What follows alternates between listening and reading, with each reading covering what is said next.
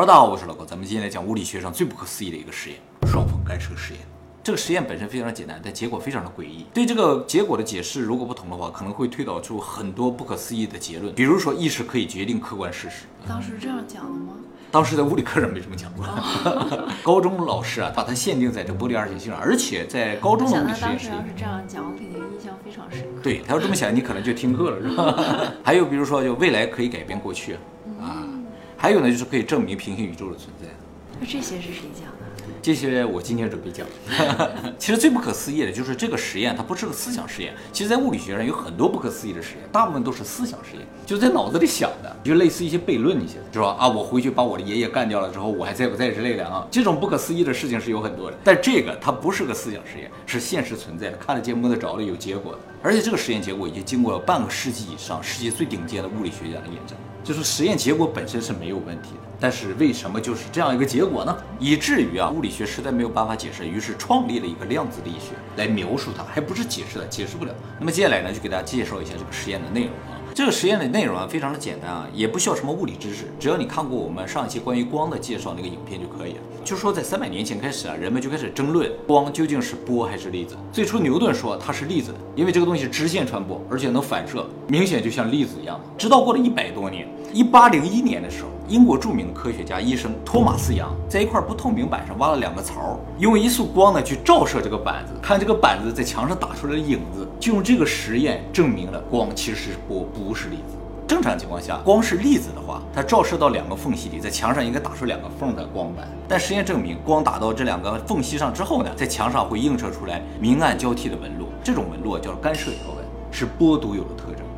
而粒子不会有这种特性啊，它不会干涉。这种干涉条纹其实用水波最容易解释啊，就是说如果你在水面上投一个石头，它就会产生一圈一圈的水波嘛。当这个水波通过两个缝隙的时候，就会衍生成两个水波。而这两个水波呢又发生干涉，就会出现波峰和波峰交叠的地方呢，它就会波峰更高；而波峰和波谷交叠的地方呢，可能就变平了。于是呢，就会在后面的幕上产生干涉条纹。那么由于这个实验充分证明了光是一种波，对物理学的贡献非常的大，所以这个双缝干涉实验呢是以托马斯杨命名的，它全称叫做杨氏双缝干涉实验。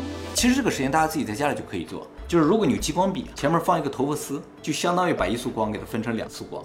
而我们正常理解的话，一束光照到一个头发丝上，它应该分成两束光，在墙上就应该产生一个一个头发丝的这么个阴影才对嘛。事实上不会，它会在墙上产生明暗交替这种纹路。哎，就说明啊，这分过去的两束光产生了干涉，它们之间互相干涉了。那么双缝干涉实验之后，过了六十年啊，一八六一年的时候，英国著名的物理学家詹姆斯麦克斯韦啊，用方程式推导出光呢是一种电磁波，进一步证明了光是一种波，和所有的电磁波是一样的。那么后来又过了二十多年啊，一八八七年的时候，德国著名的物理学家赫兹呢发现了光电效应。这个光电效应证明了光呢是一种波，但是呢是一种非常特别的波。究竟是个什么波呢？又说不清楚。最终呢是在一九零五年的时候，爱因斯坦解释了，说呢光既是波又是粒子。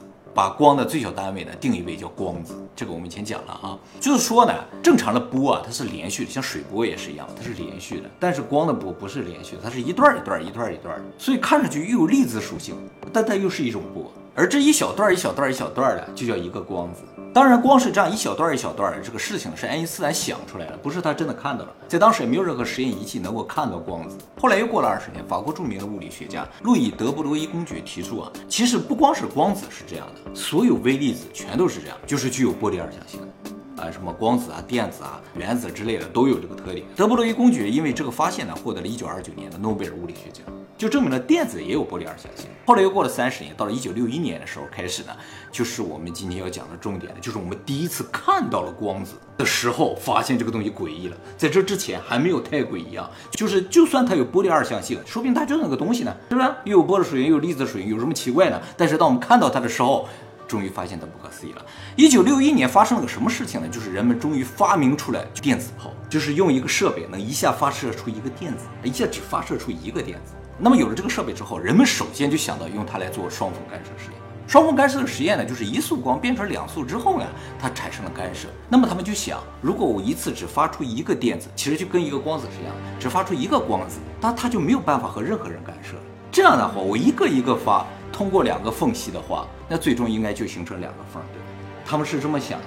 然后他们就用这个电子炮做了双缝干涉实验啊。一开始呢，一切正常，就发一个电子。这个电子，砰就打到后边墙上一个光板；发一个电子，砰一下打到后边墙上，就是穿过缝隙打到后面的墙上啊。他们这样不停的发，不停的发，发着发着，他们突然觉得不可思议，后面出现了干涉条纹，就是我一个电子一个电子的打，它居然也干涉了那他跟谁干涉呢？啊！对呀、这就是这个事情诡异的地方，它就一个光子，它跟谁干涉的？要发生干涉的话，就必须有两个波，它们之间相互干扰才会这样。于是做实验的物理学家就开始确认它的机器是不是出了问题，是不是真的一次真的打出一个光子，一个电子？事实证明真的是打出了一个电子。但是哈，在检查机器的时候发现了个不可思议的事情，就是我不是个电子炮嘛，我可以打出一个电子，按理来说它直挺挺打到后面的幕上就可以了啊。就是我瞄准了，我想打在这儿，它就应该打在这儿，结果不是这样的，就是我发出一个电子，它嘣打那儿去了。我发出一个电子，砰一下子打那儿去了。它只要穿过这个缝隙之后啊，就好像碰到了什么东西，砰一下就弹那边去了，砰一下弹到这边去了，才能形成干涉条纹嘛。但事实上什么都没有碰到，连缝隙都没有碰到。但只要穿过缝隙，它就会啊乱跳。那它在缝隙之前是怎么做的？哎，在缝隙之前也不是直着走的，因为它被两个缝隙嘛，中间是不透明的嘛，我就往这不透明的地方打，它也可能穿过缝隙，嘣就打在墙上，就瞄不准了。但一个缝隙就没有问题，就是说如果这个前面这个板上只有一个缝隙，它就只能穿过这一个缝隙，就直挺挺打过去。但只要是两个缝隙，它就乱走。那么最终它产生了干涉条纹，就意味着它还是和什么东西干涉了。于是他们想到了一种可能性，就是这个光子啊，同时通过了两个缝隙，自己和自己发生了干涉。毕竟已经没有人和它发生干涉了，是吧？一个缝隙的时候它也不干涉，只有两个缝隙的时候它干涉，那就说明它同时通过了两个缝隙。那么光子有没有可能一下一个变成两个，通过两个缝隙呢？其实可能性是有的。就比如说我们用三棱镜，就能把一束光一下变成七束光吗？赤橙黄绿青蓝紫都有，光子也是有可能的，一个变成两个。但是我们这个电子炮和双缝之间是没有任何东西的，它不碰到任何东西，理论上它就是不会自己分开的。那它怎么分开变成两个了呢？要验证这个事情其实也不难，就是我们如果能够看到光子是不是同时通过这两个缝隙就可以，有个仪器能够能照出来就可以。但是在一九六一年那个时候还没有这种仪器，后来是又过十多年，在一九七零年代的时候呢，终于发明出来了，就是能够检测光子运动的这种机器，其实就是光幕了。什么意思呢？就是当光子通过一个光幕的时候，它通过反射，它就知道啊这个地方过去一个东西。于是他们就在这个双缝的前面啊架设了两个这种光幕，就当电子通过哪个缝隙的时候，它上面那个检测仪器就会报警。如果电子同时通过两个缝隙的话，两个报警器都会报警。结果装上这个检测仪器，实验开始之后呢，一个稍微出乎意料的结果出现了，就是每发射出一个光子啊，这光子真的只通过了一个缝隙，就是永远只有一个缝隙的报警器报警，它并没有通过两个缝隙每次都是通过那一隙。啊，不一定。就算你瞄准这边这个缝隙，它有可能通过那个缝隙啊，但是它始终只过一个缝隙，不会同时过两个缝隙。那它不通过两个缝隙就不会发生干涉。啊，对，没错，他们就想，哎，这下糟了，通过一个缝隙，它怎么干涉呢？于是他们就不停的发，不停的发，不停的发，结果发现后面的幕上没有干涉条纹，出现的是两个缝隙的光斑，就说明啊，当我们开始想知道光子通过哪个缝隙的时候，它就不干涉了。它变了。哎，如果你把这两个检测仪器拿走，你再去发射光子，它就又开始干涉了，出现干涉条纹。如果你把检测装置安上的话，它立刻就变成了粒子性的光，照在墙上就是两个光斑，而不是干涉条纹。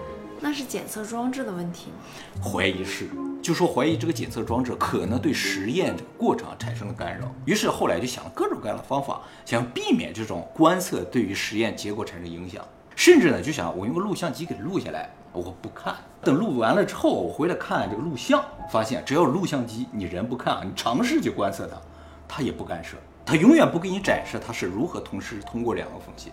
你只要去看它，它一定只通过一个缝隙。这个检测仪器呢，不管是什么仪器都可以，不管是什么方式的观测都可以，只要你尝试观测它，它就是粒子；你只要不尝试观测它，就是波的。哎，让你永远看不到它波的属性那一面，也让你永远看不到一个光子是如何同时穿过两个缝隙的。也就是说，我们永远都看不到我们想要看到它的那一面。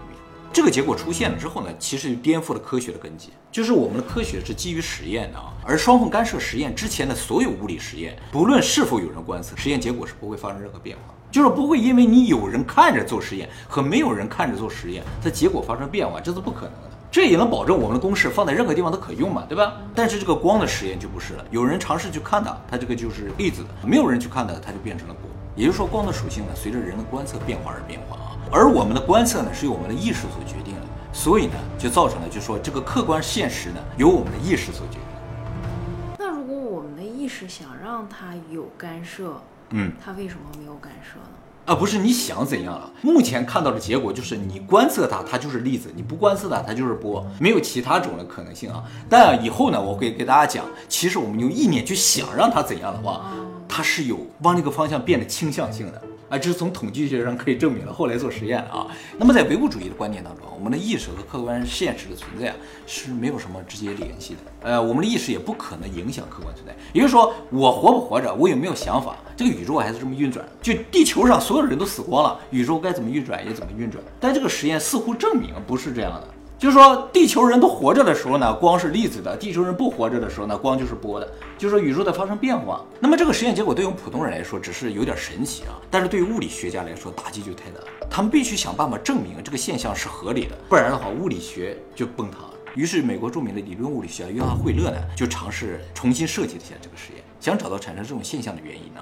约翰惠勒呢是物理学界的一代宗师啊，他本身呢就是曼哈顿计划的负责人之一，也是美国最早的氢弹的主要设计者。呃，我们以前讲的星际效应里边那个物理指导吉布索恩呢，就是他的学生。哎，他厉害的学生有很多，平行宇宙这个词就来自于他的学生啊。这个以后我们专门做影片介绍一下他啊。而且他有个单电子宇宙假说。就是说，这个宇宙其实只有一个电子，这个电子形成的所有的宇宙万物，它同时存在在所有的地方。这个电子是你，也是我，也是宇宙万物。它有这么一个假设。那不跟意识一样吗？就是整个宇宙是一个意识，对我也是你。但是他说这个东西就是一个电子，哎。好，那么约翰惠勒是怎么改进这个实验的呢？其实他把这个实验改的还是蛮复杂的，但是简单解释一下什么意思，就是他把这个光子的检测仪器啊放到这个双缝后面去了。原先放在前面的话，想知道它是怎么分成两个通过这个缝隙的吗，他给你放到后面去了。他想知道你既然已经通过缝隙了，这个事实已经确定了，我看你是一个还是两个。他放到后面之后，发现另一个极端不可思议的事情，就是一开始检测仪器没有开的时候，它的幕上显示的是干涉条纹没有问题。但是当发射一个电子通过双缝之后呢，在它打到幕之前，突然打开检测仪器，却只检测到了一个电子，而且是粒子状态。打在幕上的条纹呢，也从干涉条纹变成两条光斑。但这是不可能的，因为在打开检测仪器之前，它已经通过了双缝。按理来说，它应该是同时通过了两条缝隙，并且干涉也已经发生了，这是已经确定的事实。但是当我们在这个确定事实被确认之前，打开检测仪器，它居然改变了已经确定的事实，从两个变成了一个，并且表现为只通过了一个缝隙。这就是著名的量子延迟选择实验。当然，这是我给大家简化过的啊，真实的实验比这复杂一些。有兴趣的观众呢，可以自行研究一下。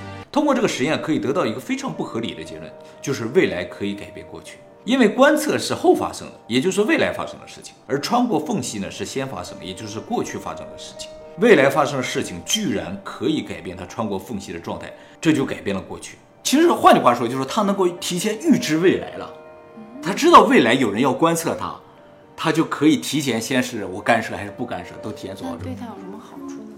对他唯一的好处就是我们永远观测不到他同时通过了两个缝隙，它可以掩盖住这个事实，我们永远只能看到一个光子通过了一个缝隙。但实际上呢？但实际上通没通过两个缝隙不知道，从现象上来看的话，它应该是通过两个缝隙，不然的话它不会产生干涉。它要是那么聪明，怎么会让你发现呢？哦，那倒是，但是我们现在就算是发现了，也没有办法证明它通过两个缝隙，只是猜测了，只能推测，你观察不到。就是我们觉得这是物理的东西嘛，它是客观的一个没有生命的东西，它自己也没有意识，按理来说不会随着我们的意识变化而变化。但现在证明了，它们好像是我们意识一种附属品一样，它就总是拧着我们的意识来，我们想看什么就看不到什么。就是突然发现一个客观存在的事实居然可以变化。而且随着我们意识变化，它反应比我们还更快，永远在我们之前，它能预料到我们想要看到的结果，而不出现那个结果。就是我们就是要看到它同时通过双缝，但就是看不到。这个实验就证明了未来可以改变过去，或者说啊，这光子有提前预知未来的能力，他已经知道未来将要发生什么事情。那么这个现象呢，不仅发生在光子和电子身上啊，所有基本粒子都有这个特点。但是这个未来的发生，嗯，也是在过去的时候就定好了的。啊，对，你照这么理解也是，在那一刻已经定好，但那个时候还没有实施，只是有这么个想法，但这个想法已经被他知道了，而且这个想法是不能改变的，啊，就已经不能改变了这没有什么意义啊。啊。就你不能改变过去啊。但是他怎么知道我这个想法的呢？这就是一个问题了，对吧？是我在发射这个光子的时候，已经决定要在就也那个地方观测它应该也算一个客观事实吧，就是你吃饭了就饿不死，啊。你说，因为历史决定了，所以未来不可改变，这也算因果吧。啊，就算因果论了，对不对啊？但当然也可以这么去解释，这么去理解的。电子这个东西，就是我们平常是认为它是个小球，因为我们去观测它是永远看到它是个小球，一个小点儿。但实质上，我没有在观测的时候，它不是小球，也不是小点儿，它是一片迷雾，没有形的一个东西。光子就是这个特点，就是没有看到它是段能量啊，在哪你不知道啊。而且现在还知道了啊，这波粒二象性啊，不仅存在在基本粒子身上，像原子甚至分子上面都有这个特点。就是这个双缝干涉实验啊，后来用大分子做实验也都有这个效果。但是呢，这个基本粒子表现的非常明显，就用双缝就会表现出来，而大分子呢需要很多个双缝，它要经过多次的衍射才会出现这个效果。也就是说，你不是这个，也就是说，有可能只要是我们人看不见的这种东西，都会有波粒二象性，只是表现明不明显，就是越大的东西表现越不明显。越小的东西表现的越明显。如果分子结构甚至更大的结构，只要是我们看不到的东西，就有这种现象，就说明什么？就是在宏观上，我们虽然看不到类似于微观世界的这种未来改变过去啊，或者主观决定客观的这么一个现象，但实质上有可能只是我们没有办法去不观测它。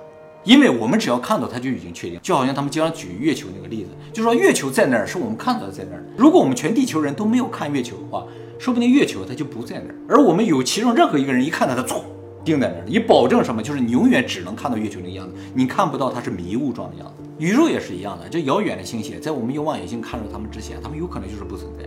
只有我们看到的时候啊，它就突然间存在了。你也无法证明我们在没有看到它之前，它是否真的存在。好，那么这个现象由物理学究竟怎么解释呢？目前主流的这个态度就是认为啊，微观世界有可能就是这样的啊。我们虽然很难理解，也和我们的直觉完全不同，也用宏观的物理学无法去解释它，但是它就是这样的。于是呢，专门建立了一个量子力学来说明这个现象就可以了，不是解释它的现象，而是对它进行描述，对它进行说明而已。有没有道理，这个不重要，哎，这是主流的态度。但是呢，这个态度非常不科学啊，科学是追求道理的，就是追求其中的原理的嘛。那么，如果非得用我们已知的一些想法和理论去解释它的话，就有几种可能性。第一种可能性呢，就是真的是主观决定客观，还不能完全证明是主观决定客观，只是说主观意识对客观有影响。啊，对对对，就是有影响而已。当然和这个类似，还有一种可能就是客观有可能不是死的，就是我们通常认为客观世界是没有意识的，嗯，像光子那些东西它没有意识，但有可能啊，它们都是有意识的。啊，它不管是一个意识还是分散在各个物体里都有意识，反正他们应该是有某种意识存在的，他们能对我们的意识产生一定的反应，或者说他们时时刻刻监控着我们的行为，让我们的行为和这个世界不产生矛盾，让我们看不到这个世界的本源嘛。他们在保护着一个什么秘密，有点这个感觉啊。为什么不能看到？不知道。还有一种可能可以解释这个情况，就是时间是不存在的。嗯，如果时间不存在，就不存在过去、未来和现在，就是他们都是现在。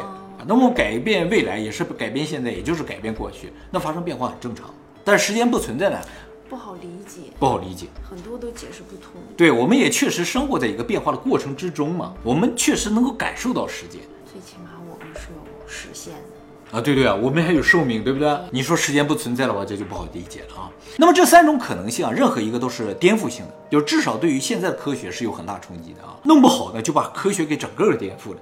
因为不管是主观决定客观，还是未来改变过去，还是时间不存在，都会导致物理学甚至整个科学的颠覆。其实科学被颠覆还是小事情，关键是啊，这个世界的本质的问题。如果我们最终研究发现这个世界不是真实的，是虚拟的，我们该怎么面对接下来的生活，就成为一个很大的问题了，是吧？哎，到那个时候，科学颠不颠覆都不是什么大事儿。那么现在呢，还产生了一个更为合理的解释啊，我觉得这个解释是最有道理。就说我们始终没有观测到一个光子变成两个光子同时通过两个缝隙嘛。摄像机不管在前还是在后呢，我们都只观测到了一个光子，那就有可能从始至终就是这一个光子，它也就通过了一个缝隙。它并没有通过两个缝隙。我们为什么现在一口咬定它有可能通过两个缝隙？是因为它发生了干涉。那么它只有一个光子，就通过一个缝隙，有没有可能干涉呢？一直都想说啊，是吗？你发现这个问题，你来说，你是怎么想的？我听听。不是，就是你觉得人家不能，但是人家能，有没有这种可能性呢？啊，有，也也有啊。这个不颠覆科学，甚至可以说是用科学来解释啊。我觉得这个是有道理。就像你说的，他可能就有这个能力。他为什么有这个能力很重要啊？我给你解释一下，就是目前以我们的观测的话，不管摄像机在双缝之前、双缝之后，我们都只观测到了一个光子啊。有没有可能真的就这一个光子，它就通过了一个缝隙，并没有通过两个缝隙而产生产生产生了干涉，对不对？好，它究竟和什么东西发生了干涉？暗物质啊，不是，哎，差不多，差不多啊。我告诉你，它跟什么发生了干涉？其实啊，现在说有一种可能，就是这个光子在要通过两个缝隙之前，它通过哪个缝隙不一定嘛，它就产生两种可能性，它要通过这个缝隙的可能性，也要通过这个缝隙的可能性，在这个时点产生了个平行宇宙。啊，当然，它有可能不通过打在这个纸板上嘛，于是产生了三个平行宇宙，就是通过左缝隙、通过右缝隙和没有通过纸板的三个平行宇宙啊。而我们只能看到一个平行宇宙，就是看到我们能看到的，它不知道通过右面的缝隙。它通过之后和谁发生干涉？和另一个平行宇宙平行宇宙中通过左缝隙那个家伙产生了干涉，而另一个家伙我们看不到他的干涉之后，我们这个啪一下打在墙上，他那个啪打在他那个墙上，是这样的，和平行宇宙产生了干涉，因为信息不会消失嘛，通过任何一个缝隙的可能性都不会消失，所以它和平行宇宙产生。就是什么都解释不通了，开始不不不不，因为现在用因果论可以证明平行宇宙必须存在，因为信息不会消失。当我们结果确定说那个可能性它没有消失在哪里，现在说只能在平行宇宙，也就是说你刚才说了暗物质或者暗能量里面，也就是说它在现实世界和什么东西产生干涉，而那个东西我们看不到，它就是和暗物质里面的平行宇宙产生了干涉，和平行宇宙的另一个自己产生了干涉。也就是说，我们不用检测装置去观测它的时候，它就会有几个平行宇宙。对，就会产生平行宇宙。但是我们一旦去观测的时候，对，一旦我们尝试知道结果的时候，它就确定了。平行宇宙就会消失。宇宙会之间的消失吗？不知道，反正和平行宇宙之间的干涉就会消失，就没有办法进行干涉了。就是在没有观测的时候，和平行宇宙之间是有联系的。嗯，一旦观测了，联系就断了，我们就只能看到我们这个世界的结果。那也就是说，我们无法观测到平行宇宙了。对，但我们也是平行宇宙中的一个，三个可能性中的一个而已。不止三个吧？如果是我们的话，哎，我们的话这个情况，天会生成无数个平行对宇宙。当产生选择的时候，就会产生很多的平行宇宙啊。这有可能是我们在宏观世界上无法观测到平行宇宙的原因，就是我们这个世界我们都看得到嘛，所以我们就只能看到这个宇宙了，和其他平行宇宙的干涉就断掉了。如果有一个区域是我们看不到的，比如说黑洞里面干看不到，那么这个区域就可能和平宇宙的黑洞里面产生干涉，哎，里面的结果就是不确定，都是可能性。这个呢，也就是墨菲定律啊，就是一个事情只要有可能发生，它就会一定发生。